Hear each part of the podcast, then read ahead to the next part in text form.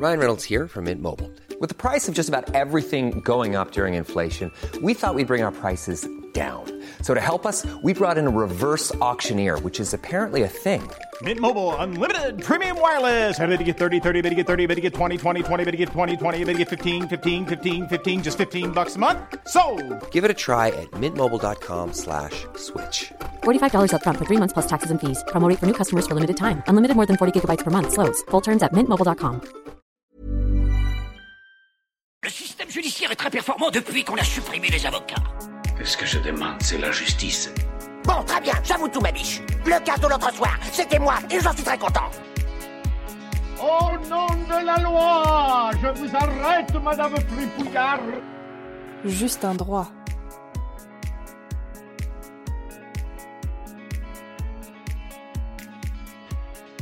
Bonjour et bienvenue dans le premier épisode de Juste un droit. Alors Juste un droit, c'est quoi? C'est le premier podcast du quotidien 20 minutes. C'est un podcast de vulgarisation de la justice. L'idée, c'est un rendez-vous euh, toutes les trois semaines pour aborder une question autour de la justice et mettre un petit peu, un petit coup de lumière sur les coulisses euh, des différents procès.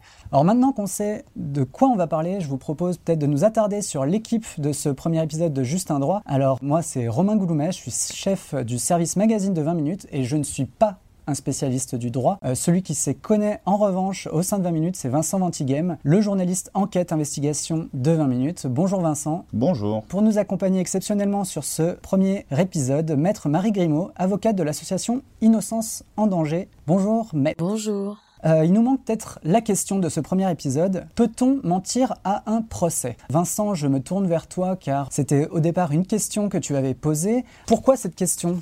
Je dirais parce que c'est l'une des questions qui revient le plus fréquemment lors des, lors des procès et c'est une question qui est euh, au cœur de l'actualité en ce moment. Je pense notamment à l'affaire de la disparition de la petite Maïlis, euh, dont on a beaucoup parlé euh, dans les colonnes de 20 minutes et dans l'opinion publique. Je pense au procès d'Abdelkader Mera, où on s'est demandé justement la place de la parole, de la vérité, de l'aveu. C'est une question récurrente et fréquente de la part des, des lecteurs, de nos lecteurs, qui nous interrogent sur vraiment est-ce qu'on a le droit de mentir, est-ce qu'on a le droit de tout dire, est-ce qu'il faut qu'on cache des choses, qui a le droit de mentir? Et donc, euh, ça me semble intéressant de s'attarder sur cette question. Maître, en droit, est-ce que c'est aussi une question qui est assez présente? Euh, Est-ce qu'il y a un, formellement un droit de mentir qui est inscrit? Alors, euh, pour parler du mensonge, il faut d'abord parler de la vérité. Finalement, la vérité, c'est assez étonnant parce que euh, dans notre code, euh, elle n'est nommée qu'à deux reprises. La première fois, c'est euh, la vérité apparaît dès lors que nous parlons euh, des témoins pour lesquels ils prêtent un serment de dire la vérité, rien que la vérité, dites je le jure, c'est la formule consacrée, et pour lesquels il peut avoir des sanctions s'ils ne disent pas cette vérité. Enfin, le terme vérité, il intervient aussi tout au long de l'instruction où en fait un juge, un avocat va demander des investigations au nom de la manifestation de la vérité. Finalement, il y a que ces deux fois-là où la vérité apparaît euh, dans dans notre code. Alors une fois qu'on dit qu'il y a que deux fois cette vérité, c'est pour vous dire la place qui est accordée aujourd'hui à la vérité et la place qui est accordée à contrario au mensonge. Le mensonge, il n'y a pas un droit au mensonge, il y a un droit à ne pas s'auto-incriminer. Ça veut dire que vous avez le droit de ne pas dire la vérité, de vous taire, euh, et c'est en ça que le mensonge est quelque part indirectement permis. Alors, je précise que quand je parle de ce droit de ne pas dire la vérité, je parle de la personne qui est accusée, qui est suspectée d'avoir euh, commis une infraction. Pour en revenir sur euh, ce que vous disiez sur le droit à ne pas s'auto-incriminer, c'est une formule un peu compliquée. Il faut peut-être expliquer aussi que c'est un des fondements de notre système judiciaire. Revenir euh, très basiquement sur les différences. Par exemple, on parle beaucoup des États-Unis et de la façon dont ça se passe là-bas à travers les séries télé. C'est un système qui est totalement différent du nôtre. C'est-à-dire que là-bas, le système, il est accusatoire. Chez nous, il est inquisitoire. Euh, c'est-à-dire que un suspect en France, il est présumé innocent et c'est à l'accusation de démontrer sa culpabilité. Euh, c'est en ce sens qu'aujourd'hui on dit qu'il a le droit de ne pas s'auto-incriminer, de garder le silence, c'est-à-dire qu'en gardant le silence c'est une forme de mensonge. Aux États-Unis, un suspect est présumé coupable et c'est à lui de prouver son innocence. On se souvient de Dominique Strauss-Kahn dans l'affaire du Sofitel, c'était à lui d'apporter les preuves de son, de son innocence. Dans le cadre d'un témoin, qu'est-ce qu'un témoin risque à ne pas dire la vérité, à mentir? Ben, un témoin, il prête serment de dire la vérité, rien que la vérité. Il y a une sanction à cela, c'est que s'il devait mentir dans la déposition qu'il va faire devant euh, un tribunal ou une cour d'assises, il va encourir une condamnation à une peine de prison et à une amende. La peine de prison, on est à 5 années. L'amende... euh, Alors, alors sur l'amende, euh, bon, je sais pas en fait, moi, je, je l'ai pas Je crois que c'est 75 000 euros. 75 000 euros d'amende.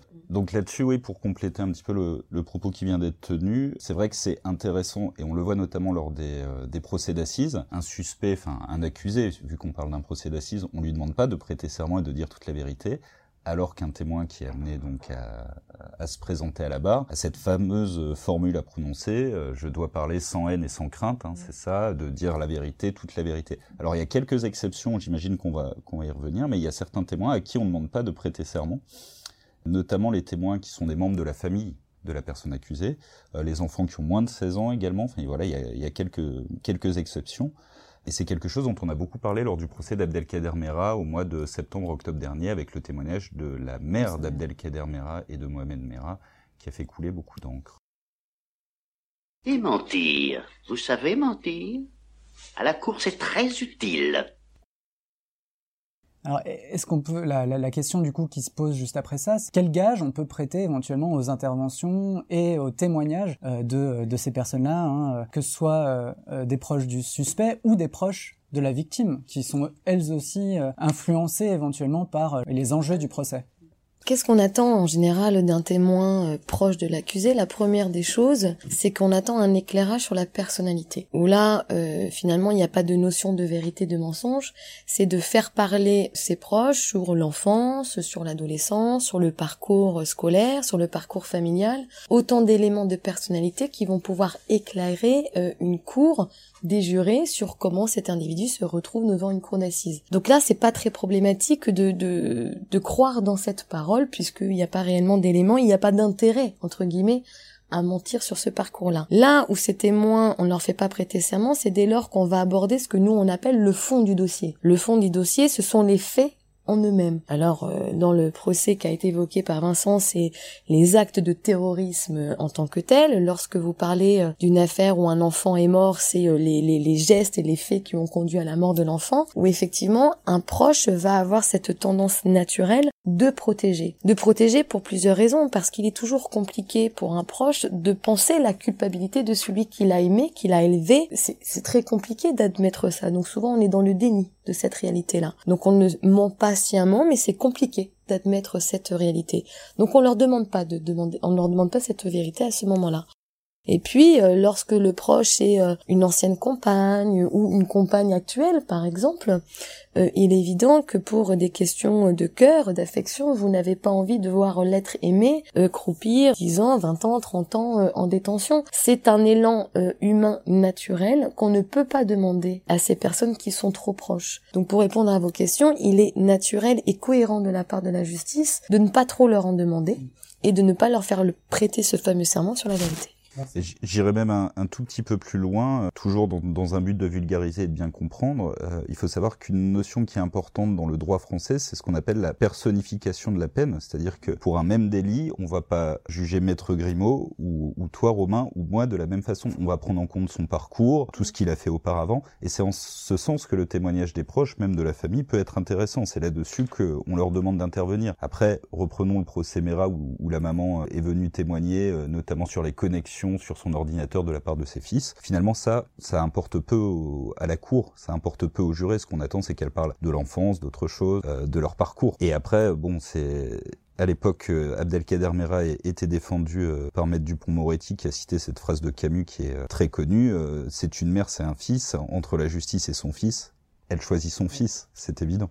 Donc en gros, si je, si je comprends bien, ça veut dire que euh, du point de vue euh, des jurés, ils doivent partir du principe que, enfin, nous devons partir du principe qu'ils ne doivent pas croire potentiellement certains témoins. Est-ce que ça, c'est des choses qui leur sont aussi précisées? Est-ce qu'ils sont formés à ces questions-là? Alors, lorsque les, un témoin se présente à une barre de cour d'assises, la barre, c'est cette fameuse petite barre à laquelle on s'accroche pour faire euh, une déclaration. Le président de la cour d'assises a pour rôle d'expliquer qui est ce témoin, est-ce que c'est un proche ou pas un proche, et pourquoi il est auditionné devant euh, cette cour d'assises. Donc, les jurés ont l'information avant même que ce témoin fasse ses déclarations de qui vient, comment il s'appelle, d'où il vient et pourquoi il intervient à ce moment-là. On leur demande pas de, de, de, croire ou de ne pas croire, puisque les jurés, au in fine, vont devoir euh, juger dans leur intime conviction, quelque chose qui leur appartient en propre. C'est pas une question de croire ou pas croire, c'est de savoir que le discours qui va être délivré par le témoin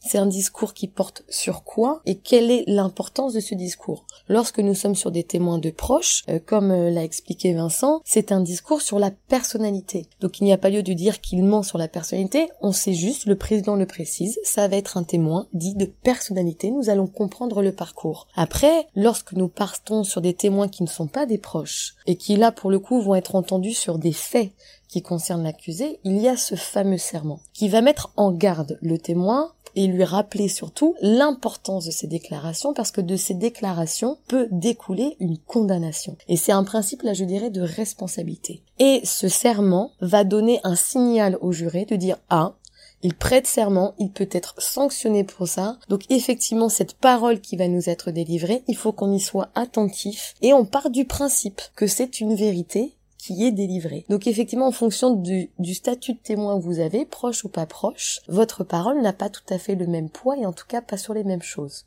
pour aller euh, encore un, tout petit peu plus loin, parce que ça c'est quelque chose qu'on ignore euh, dans, dans l'opinion publique, dans les coulisses d'un procès d'assises, les jurés sont donc désignés par tirage au sort, ce sont des personnes qui sont sur les listes électorales et qui sont tirées pour venir juger d'autres personnes qui jugent au nom du peuple français, c'est le peuple français qui juge au nom du peuple français, mais il faut savoir que le président de la cour d'assises fait preuve de pédagogie, il leur explique à chaque fois, entre les audiences, avant les audiences, ce qui se passe, qui sont les témoins, euh, est-ce que ce sont effectivement des proches ou euh, des gens qui viennent témoigner sur les faits? Et puis il y a autre chose qui est très important, parce que sur la notion de la vérité et du mensonge, je pense que c'est quelque chose de notable. En cour d'assises, on a ce qu'on appelle l'oralité des débats, c'est-à-dire que les jurés ne disposent pas, par exemple, d'un dossier euh, papier reprenant les faits, expliquant les auditions. Ce qu'on leur demande de faire, c'est de juger à partir du moment où le procès démarre. Ils vont commencer à entendre, ça peut durer une journée, ça peut durer trois jours, quinze jours, et au bout des quinze jours, ils n'ont que ce qu'ils ont entendu. On leur donne un papier et un stylo, ils peuvent prendre des notes, c'est-à-dire quand les témoins arrivent, ils peuvent noter. On le voit sur certains procès, d'ailleurs c'est assez amusant. Il y a des jurés qui vont tout noter du début à la fin, il y a des jurés qui ne vont rien noter, il y a des jurés qui vont noter euh, de temps en temps certains témoignages, mais ce qu'on leur demande vraiment, c'est de se forger leur intime conviction à partir de ce qu'ils entendent. Donc ils sont quand même, on va pas dire orientés, ils sont aiguillés par le président de la cour d'assises. Voilà, c'est la mère de l'accusé qui vient témoigner. Euh, ce qu'on attend d'elle, c'est qu'elle parle de l'enfance, de son parcours. Est-ce que, ça a été simple pendant l'adolescence ou pas? On n'attend pas d'elle qu'elle parle des faits. En revanche, bah ça, c'est le témoin qui l'a vu en train de braquer la bijouterie. Ce qu'on attend, c'est de savoir s'il l'a vraiment reconnu, euh, quels vêtements il portait, est-ce qu'il est parti en courant, est-ce qu'il avait une cagoule sur la tête? Et euh, le juré très rapidement fait la différence entre les témoins finalement de personnalité et les témoins sur le fond qui sont là pour venir apporter des preuves ou démentir des preuves finalement. Alors là où la tâche se complique, c'est lorsque l'avocat s'y mêle. Parce que le rôle de l'avocat, sur ces témoins, euh, l'exemple du braquage de la, de bijouterie, c'est alors que ce témoin a prêté serment de dire la vérité, la vérité rien que la vérité, le jeu de l'avocat va être de démontrer que justement il n'a pas dit la vérité en fonction de la thèse qu'il doit défendre. Et c'est là où tout se complique, je dirais pour des jurés, des citoyens euh, comme n'importe qui qui n'est pas confronté à cette parole, c'est de semer une forme de zizanie et il est évident qu'à un moment donné des jurés sont totalement perdus sur qui croire, ne pas croire, parce qu'il y a le parole de ses témoins, mais il y a aussi la parole de l'avocat. Est-ce qu'un avocat ment? Est-ce qu'un avocat dit la vérité? Euh, Finalement, cette notion de vérité et de mensonge, elle est toute relative. Elle ne prend sens que par rapport à des principes. Notre justice doit poser des principes. Ils sont écrits, ils sont fondamentaux, c'est ce qui va donner de l'ordre, je dirais, dans une cour d'assises qui par essence n'est que désordre. Donc nous parlons de quelque chose euh, qui peut sembler figé euh, dans l'esprit des gens euh, qui nous écoutent, mais en réalité cette parole elle est prise, retournée, on lui tord le cou et on revient dessus. Faut savoir qu'un témoin en général il est auditionné et questionné de toutes parts. On a des témoins qui pendant cinq heures sont debout et euh, qui vont devoir à chaque fois répéter les mêmes choses euh, et c'est une véritable épreuve. Donc il y a déjà ça et puis il y a aussi une réalité, peut-être qu'on en viendra après dans une question, c'est est-ce que nous parlons de la vérité ou d'une vérité? Ce serait idiot de mentir. C'est comme au poker, autant dire la vérité. Les autres croient que tu bluffes et comme ça tu gagnes. Là, c'est très intéressant ce que vous dites. Euh, et moi, j'ai une petite anecdote là-dessus euh, qui, me, qui me revient en mémoire. Il, il s'agit du procès de Francis Holm. Euh, C'était l'année dernière dans l'affaire de Montigny-les-Metz. Il était euh, jugé pour le meurtre de deux enfants. Alors, c'est une affaire particulière puisque les faits remontent à 1986. Donc, euh, ce sont des faits très très anciens, mais on a quand même retrouvé des témoins de l'époque. Et on a notamment fait venir ces témoins qui avaient témoigné une première fois devant, devant la police lors de l'enquête, lors de l'instruction devant le juge, et qui viennent au procès d'assises. Et la question du... Je me souviens d'une journée en particulier particulier, une voiture était passée dans la rue. Et la question était de quelle couleur était la voiture? Et un même témoin, après les questions des différents avocats, a quand même, lors de sa déposition, réussi à donner trois couleurs différentes de la voiture. Finissant par dire, bon, effectivement, ça remonte à il y a 30 ans, elle était beige, elle est devenue rouge, et puis à la fin, on lui dit, mais finalement, elle était peut-être verte, non, et il dit, ah, oui, peut-être qu'elle était verte. Et donc c'est tout le rôle aussi, effectivement, comme vous l'avez fait remarquer, des avocats de mettre en doute euh, la vérité apportée par ces témoins-là, bah, pour justement euh, essayer d'orienter le travail des, ju des jurés. Soutenir, euh, soutenir, leur une thèse, thèse. soutenir une thèse plutôt qu'une autre. Alors effectivement, pour nous éloigner un petit peu des témoins qu'on a, bien abordés, je préfère peut-être euh, nous attarder aussi sur les suspects qu'on a, assez peu euh, évoqués. Quand un suspect s'embrouille dans les faits, revient sur des déclarations, est-ce qu'il est perçu par la justice, que ce soit par les avocats de la partie adverse ou par les, les jurés, comme un menteur. Par exemple, Cécile Bourgeon euh, est revenue plusieurs fois sur ses déclarations, elle a proposé différentes hypothèses, elle a même d'abord euh, plaidé euh, l'enlèvement et le kidnapping alors que, in fine, elle est aujourd'hui jugée pour Violence volontaire ayant entraîné la mort sans intention de la donner. Alors déjà, il faut peut-être juste préciser, on parle d'un suspect avant le procès. À partir du moment où le procès commence, la personne est accusée devant une cour d'assises ou prévenue devant un tribunal correctionnel. Euh, le suspect, ça va être lors de l'instruction, éventuellement la personne mise en examen. Alors dans le cas de Cécile Bourgeon, il faut peut-être juste rappeler, parce que je pense qu'on l'a pas fait, euh, c'est donc la maman de la petite Fiona, une petite fille qui a disparu en, en 2013. Et euh, bah, au tout début de l'affaire, sa maman, donc Cécile Bourgeon, et son compagnon d'alors ont expliqué qu'elle avait été enlevée dans un parc à Clermont-Ferrand. Il s'est avéré trois mois après que ces personnes ont été arrêtées et en garde à vue ont finalement reconnu que la petite fille était morte et qu'ils l'avaient enterrée euh, aux abords d'une forêt, et le corps n'a jamais été retrouvé. Il est vrai que Cécile Bourgeon, donc la maman, quand elle se présente pour la première fois devant euh, la cour d'assises, elle se présente aussi avec ce passif-là de quelqu'un qui a menti à la France entière devant les caméras en disant « Aidez-moi à retrouver ma petite fille, on l'a enlevée », alors qu'elle savait pertinemment qu'elle était morte et qu'elle l'avait elle-même enterrée. Ça, c'est toute la question du coup euh, du procès d'assises. On pourrait se dire bah, cette, cette personne, elle a, elle a pas de parole, on peut pas la croire elle est forcément coupable. Et ben bizarrement, lors du, lors du premier procès, Cécile Bourgeon a été acquittée des faits criminels, c'est-à-dire non coupable des violences volontaires ayant entraîné la mort de sa fille, et juste reconnue coupable de faits délictuels, la non-dénonciation de crimes, euh, non-assistance à, non, non assistance à personne en danger. Donc finalement, qu'est-ce qu'on pourrait dire sur ce procès Que la décision est étrange? Peut-être c'est pas à nous de la juger, c'est une décision, comme je disais tout à l'heure, du peuple français euh, au nom du peuple français. Que ces avocats ont fait un bon travail, peut-être. Non, mais voilà, on peut aussi dire ça. La Alors, parole. Faut juste préciser mmh. sur l'affaire euh, que mmh. Maître Grimaud ici présente est avocat de l'association Innocence en danger et donc partie civile au procès de, de Cécile Bourgeon. Effectivement, je pense que c'était bien de le préciser. Euh, tout l'enjeu euh, d'un accusé, euh, ça va pas être, si vous voulez, on ne cherche pas dans la parole d'un accusé la vérité. Vous ne l'avez pas puisqu'il est dans une position où il doit se défendre contre des infractions qui lui sont reprochées. Donc à partir du moment où vous êtes dans une position de défense, vous êtes forcément dans une stratégie et dans une stratégie, vous êtes amené à dire ou à ne pas dire en fonction de ce qu'il existe déjà dans le dossier. C'est pas l'enjeu de la parole d'un accusé, l'enjeu c'est sa crédibilité. Parce que plus vous êtes crédible, plus vous allez pouvoir vous faire entendre, quelle que soit la stratégie. Et finalement, les jurés ne vont pas chercher en vous la vérité, veulent juste savoir si vous êtes capable d'être crédible et si quelque chose tient. Lorsqu'on est avocat comme moi de partie civile, euh, il y a toujours euh, une réflexion que je me permets de faire euh, à la cour d'assises et à la destination des jurés, c'est que lorsqu'une vérité existe, elle est limpide et vous pouvez interroger cette personne des centaines d'heures elle ne bougera pas d'un iota de ses déclarations. Une fois que euh, on dit ça, ça amène la suite, c'est-à-dire que lorsque vous êtes dans une forme de vérité, il n'y a aucune variation, je dirais, dans des détails. Dans le cas de ce dossier, mais de plein d'autres, il est vrai que plus l'accusé va multiplier des détails contradictoires, plus il va multiplier des versions différentes, plus nous allons pouvoir nous démontrer facilement qu'il est dans le mensonge. Et s'il est dans le mensonge, c'est que quelque part, il est coupable. Ce n'est pas si simple que ça.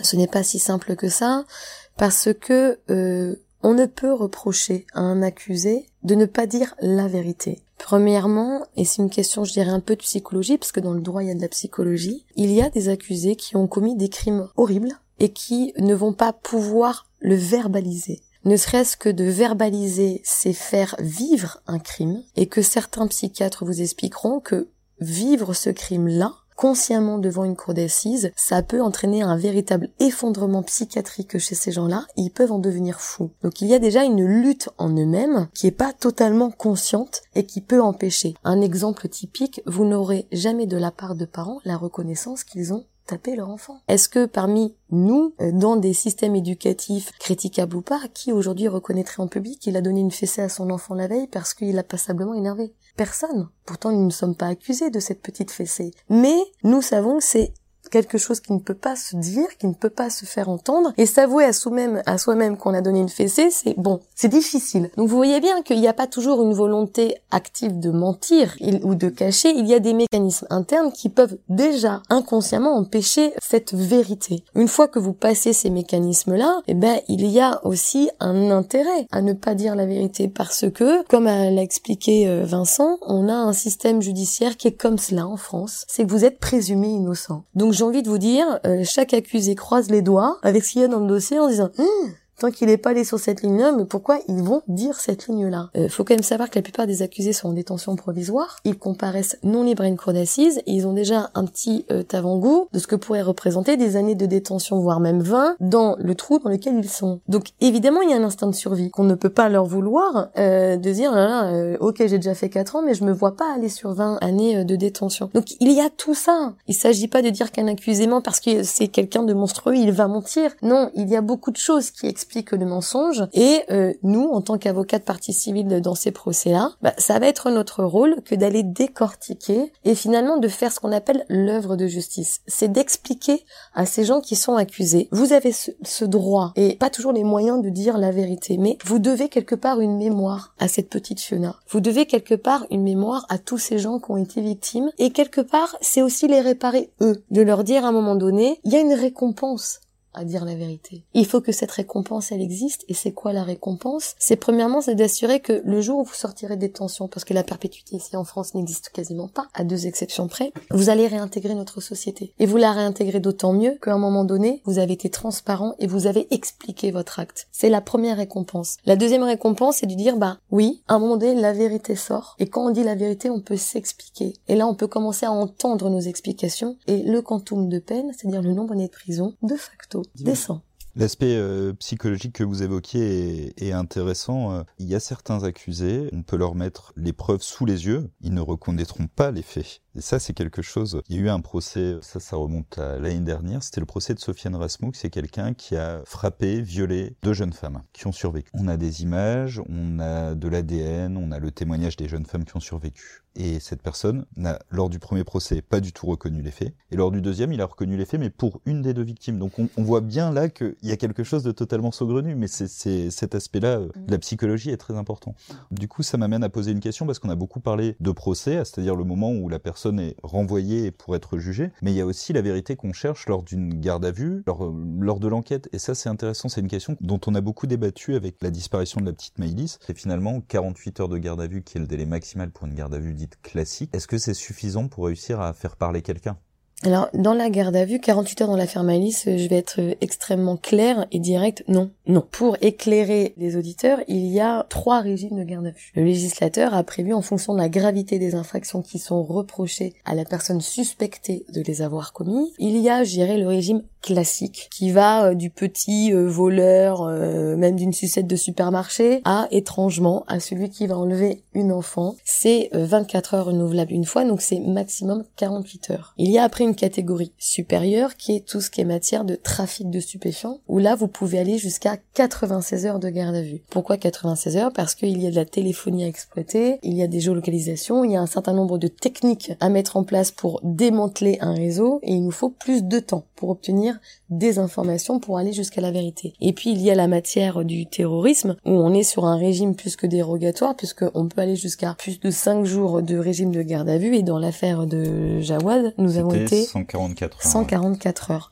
Donc vous vous rendez bien compte que le législateur a prévu des gravités d'infraction qui nécessitent plus de temps pour amener la personne suspecte à révéler les choses. J'ai envie de vous dire à déballer son sac. Ce qui est très problématique, c'est que le législateur ne s'est pas un moment dit que dans des affaires de meurtre d'enfants, de disparition d'enfants, c'est pas quelque chose de plus grave que de voler une sucette au supermarché. C'est ça qui est choquant. il est bien évident que dans l'affaire de Maëlys, vous ne pouvez pas en 48 heures faire craquer, entre guillemets, un individu. Il est bien évident que quelqu'un qui enlève un enfant est déjà dans une psychologie, dans une mentalité extrêmement particulière, qu'on n'est pas proche de celle qui a commis un vol ou qui a commis une petite escroquerie, et que ça, ça va demander du temps, ça va demander de la contradiction, ça va demander à lui mettre sous le nez des éléments de preuve, et que en 48 heures, vous ne pouvez tout simplement pas les avoir. Donc là, il y a une évolution législative à faire, et c'est pour le coup un sérieux coup de frein que nous nous mettons dans les enquêtes, parce que une fois que ce suspect il est entendu au bout de 48 heures, il va être présenté à un procureur de la République, ça c'est le cas de l'affaire de Maïlis, et il va être présenté à un juge d'instruction pour être ce qu'on appelle mis en examen pour les faits qui lui sont reprochés dans l'affaire de Maïlis, d'abord sur une question d'enlèvement et de séquestration. Une fois qu'il est présenté devant ce juge, il va être auditionné un quart d'heure, 20 minutes, on va lui notifier ses droits, on va lui expliquer qu'il va être placé en détention provisoire, et une fois ce passage fait, on peut attendre un mois, deux mois, quatre mois avant qu'il soit réentendu sur l'affaire. Vous vous doutez bien que pendant ces quatre mois-là où il n'est pas auditionné, d'une, il voit un avocat,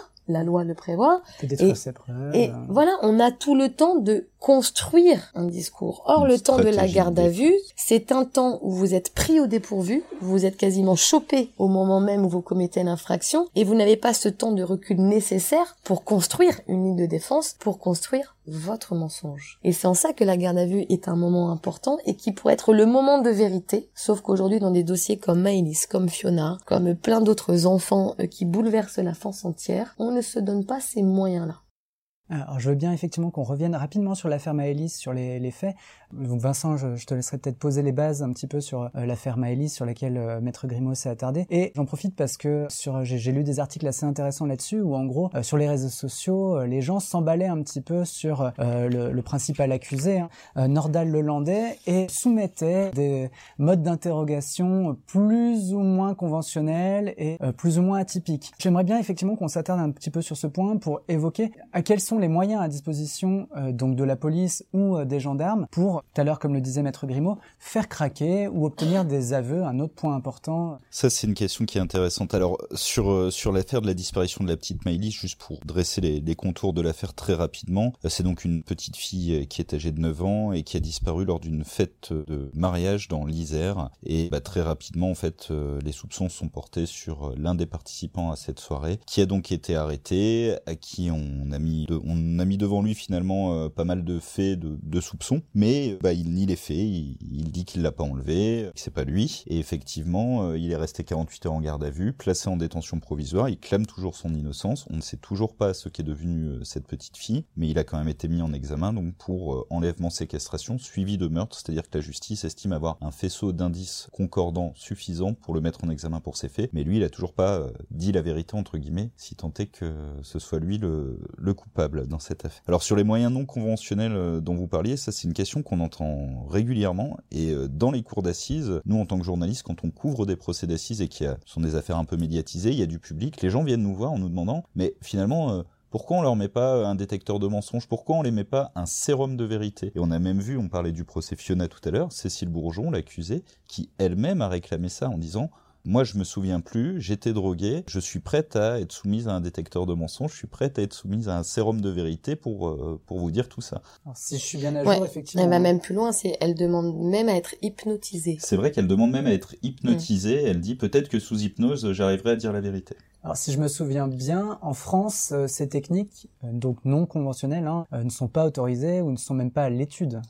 Il y a une loi de 2011 qui prévoit tout de même euh, l'utilisation éventuelle de ce qu'on appelle un polygraphe, je pense, un détecteur de mensonges, mais qui est très peu utilisé parce que finalement, ça fait pas l'objet, euh, c'est pas considéré comme une preuve en matière de justice. Il y a des choses comme ça qui ne sont pas, euh, qui ont pas la force d'une preuve. Par exemple, on a beaucoup parlé dans certaines affaires de la graphologie, les lettres d'un corbeau dans l'affaire Grégory, les traces de sang sur les portes de Guylaine Marshall dans l'affaire Omar Haddad. Faut savoir que la graphologie, c'est une science qui est somme toute assez inexacte comme les polygraphes, et du coup, ce n'est pas considéré par la justice comme une preuve, euh, on va dire, inattaquable, pas comme l'ADN. Donc c'est pour ça que ça n'est euh, quasiment jamais utilisé. Et puis après, il y a quelque chose, euh, quelque chose d'autre à ajouter, mais ça, je pense que Maître Grimont en parlera aussi. On parle du sérum de vérité. Il est hors de question, dans le régime actuel français, de d'exercer des pressions, de mettre quelqu'un sous une forme de torture ou de contrainte pour lui faire avouer la vérité. C'est quelque chose qui est inentendable, en fait.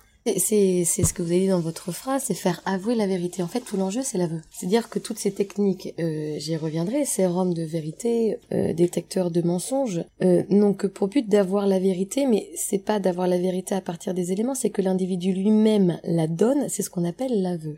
Et aujourd'hui, l'aveu en France demeure quelque part la reine des preuves. C'est-à-dire que si vous avez un aveu, quels que soient les autres éléments du dossier, c'est l'aveu qui va primer. Il ne restera que ça à la fin. Voilà. Et donc, la recherche suprême de la preuve, c'est cet aveu-là. Et c'est la recherche suprême des enquêteurs. Enfin, je comprends voilà, même mais ce qu'ils recherchent avant tout, c'est un aveu. Parce qu'à partir du moment où l'aveu arrive, L'affaire est bouclée. Mais il n'y a plus besoin de chercher d'indices finalement. Voilà. Mais cet aveu, pour qu'il soit recevable, il faut qu'il ait été délivré avec la parfaite conscience de cette personne d'avoir formulé un aveu. Parce que nous avons quand même une histoire, je dirais, de la justice qui remonte au Moyen Âge avec les aveux euh, tirés sous la torture euh, de celui qui, de toute façon, pour arrêter la douleur, va avouer. Nous avons toute cette, euh, ce regard critique sur cette période-là et surtout on a une culture judiciaire qui a été marqué par cette histoire-là. Donc surtout cet aveu, il doit être libre, il doit être consenti et presque il doit être réitéré, c'est-à-dire répété par la personne euh, qui le donne pour pouvoir être entendu. Pourquoi il doit être répété? Nous prenons l'exemple de l'affaire de la petite Fiona. Sa maman, à plusieurs reprises, a pu s'épancher auprès de différentes personnes, auprès de l'administration pénitentiaire et autres, que bah voilà, finalement Fiona c'est ça qu'elle a vécu et ça peut s'apparenter à un aveu. Or, nous allons voir dans ce dossier que trois mois plus tard, elle va faire un deuxième aveu, mais qui n'est pas le même que le premier. Vous comprenez? Donc il y a des déclarations qui peuvent sembler être des aveux, mais qui en réalité ne le sont pas, donc cet aveu, il doit être parfaitement éclairé, il doit être répété dans le temps et il doit s'inscrire dans le temps. Donc vous comprendrez une fois que nous disons ça qu'on ne peut pas avoir des aveux sous hypnose parce qu'on a un problème de conscience de ce que vous dites. Le sérum, c'est un problème de conscience aussi de votre parole. Et le détecteur de mensonges, c'est pas une question de conscience parce que vous êtes branché à un appareil qui mesure le rythme cardiaque, sauf que euh, eh ben, euh, il ne faut pas sous-estimer l'angoisse, le stress, que peut créer euh, des créations. Alors, une fois qu'on exclut tous ces éléments-là pour avoir ce fameux aveu,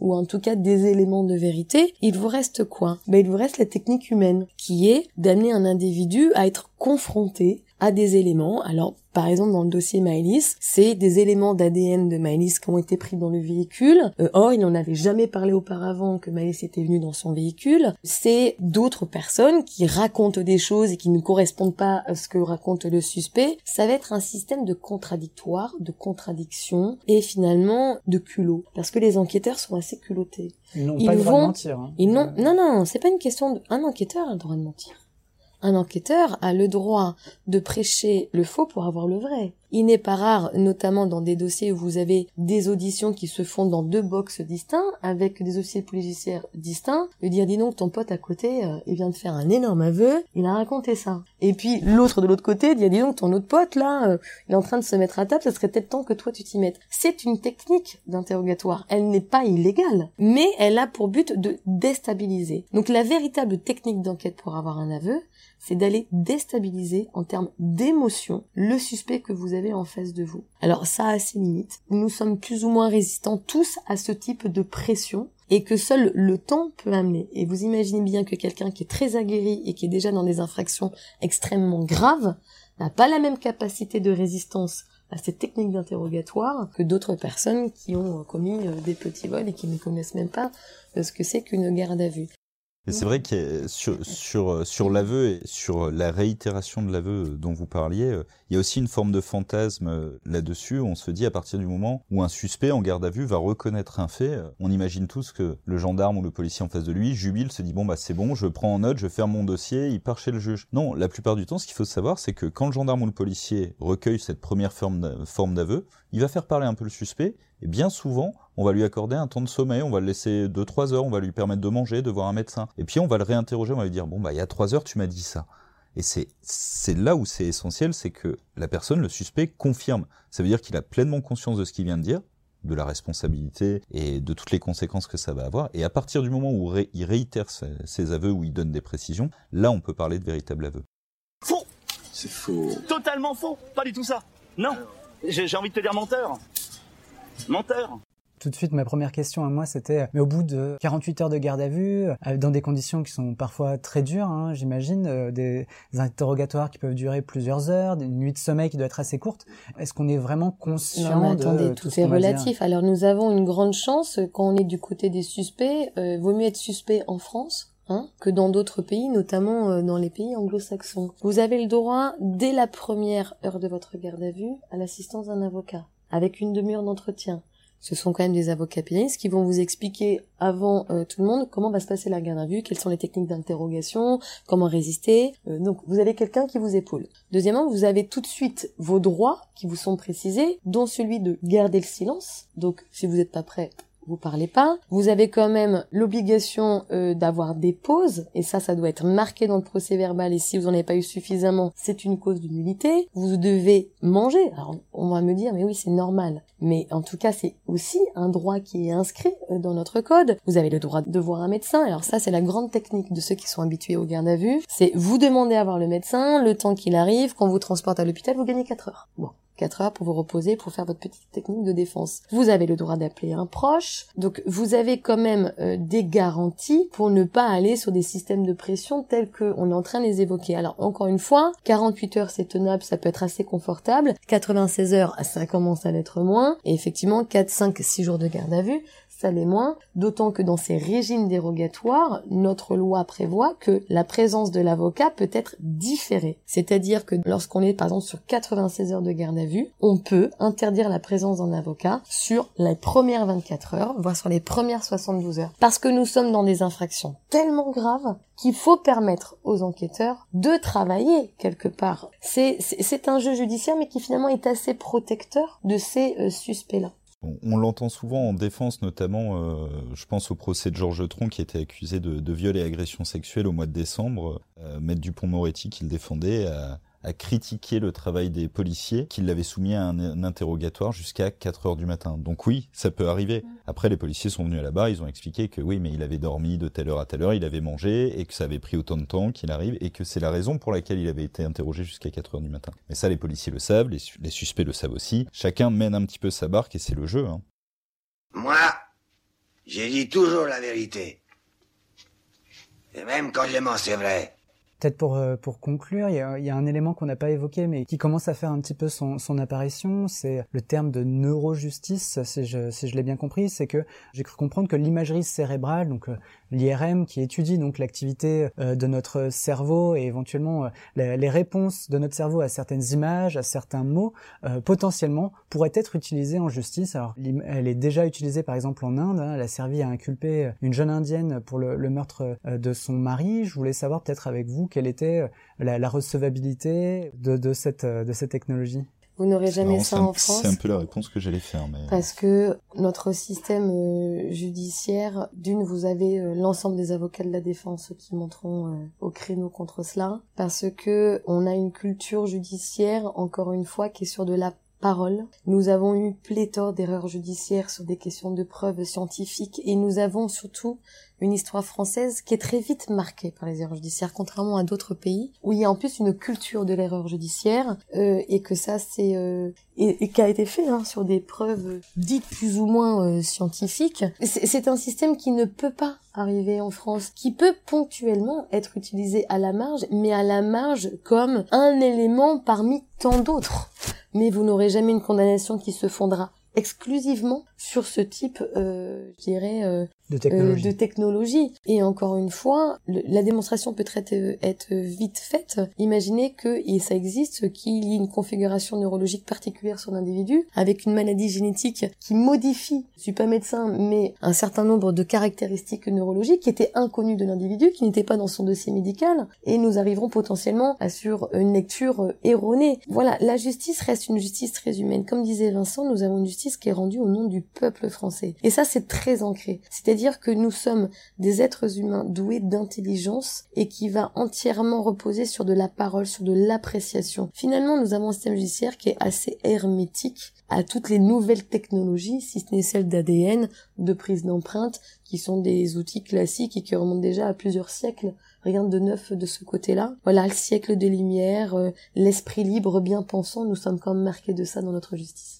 Il y a une culture, il y a une histoire euh, qui ont euh, énormément d'importance. Il suffit euh, de, et d'ailleurs j'invite tous les auditeurs à le faire parce que c'est vraiment très intéressant. Il suffit de se rendre dans une cour d'assises, de se dire que bah, pourquoi les avocats portent des robes noires, pourquoi l'avocat général a une, robe rouge avec de l'hermine? Aujourd'hui, on n'a pas besoin de ça pour juger, et pourtant il les porte toujours. C'est bien que ça a une importance particulière, qu'on est associé à cette culture-là, à cette histoire-là et que le temps des neurosciences, des sciences, des nouvelles technologies, ça pourra effectivement peut-être arriver et aider et être un élément parmi tant d'autres, mais ce sera, à mon sens, jamais l'élément ultime qui va démontrer la culpabilité de quelqu'un. On n'est pas encore dans Minority Report. Hein. Voilà qui nous laisse effectivement quelques peut-être idées pour euh, les prochains épisodes de Justin Droit. Alors si vous êtes arrivé euh, jusqu'ici, d'abord merci et bravo. Bon, on a bien compris que l'intitulé euh, de, de cet épisode était peut-être non pas trompeur, mais peut-être un peu compliqué à aborder en une question. On a bien vu qu'il n'y avait pas qu'une seule vérité que le terme de mensonge était lui aussi ouvrait de nombreux possibles et que chacun avait un petit peu sa, sa, vérité à dire et qu'il y avait des stratégies qui allaient être mises en place et qui se mettaient en place automatiquement et parfois même inconsciemment, que ce soit lors de l'enquête ou lors du procès. Mais bon, c'était déjà un petit, un petit terrain qu'il fallait euh, aborder. Il y a quand même une phrase de fin. C'est que, quelles que soient les formes de vérité, il y aura toujours une vérité que nous devrons tous admettre.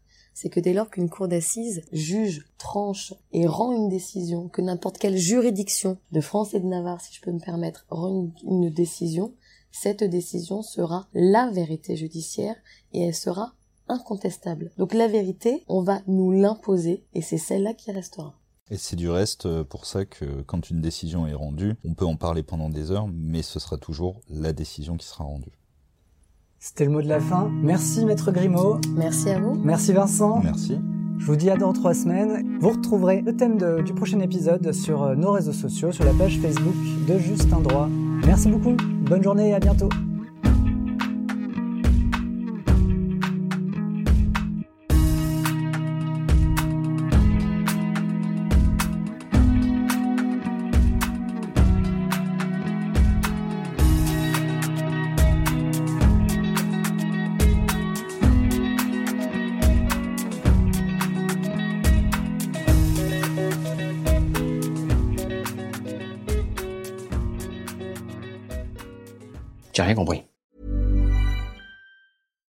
Hi, I'm Daniel, founder of Pretty Litter. Cats and cat owners deserve better than any old-fashioned litter. That's why I teamed up with scientists and veterinarians to create Pretty Litter. Its innovative crystal formula has superior odor control and weighs up to 80% less than clay litter. Pretty Litter even monitors health by changing colors to help detect early signs of potential illness. It's the world's smartest kitty litter. Go to prettylitter.com and use code ACAST for 20% off your first order and a free cat toy. Terms and conditions apply. See site for details.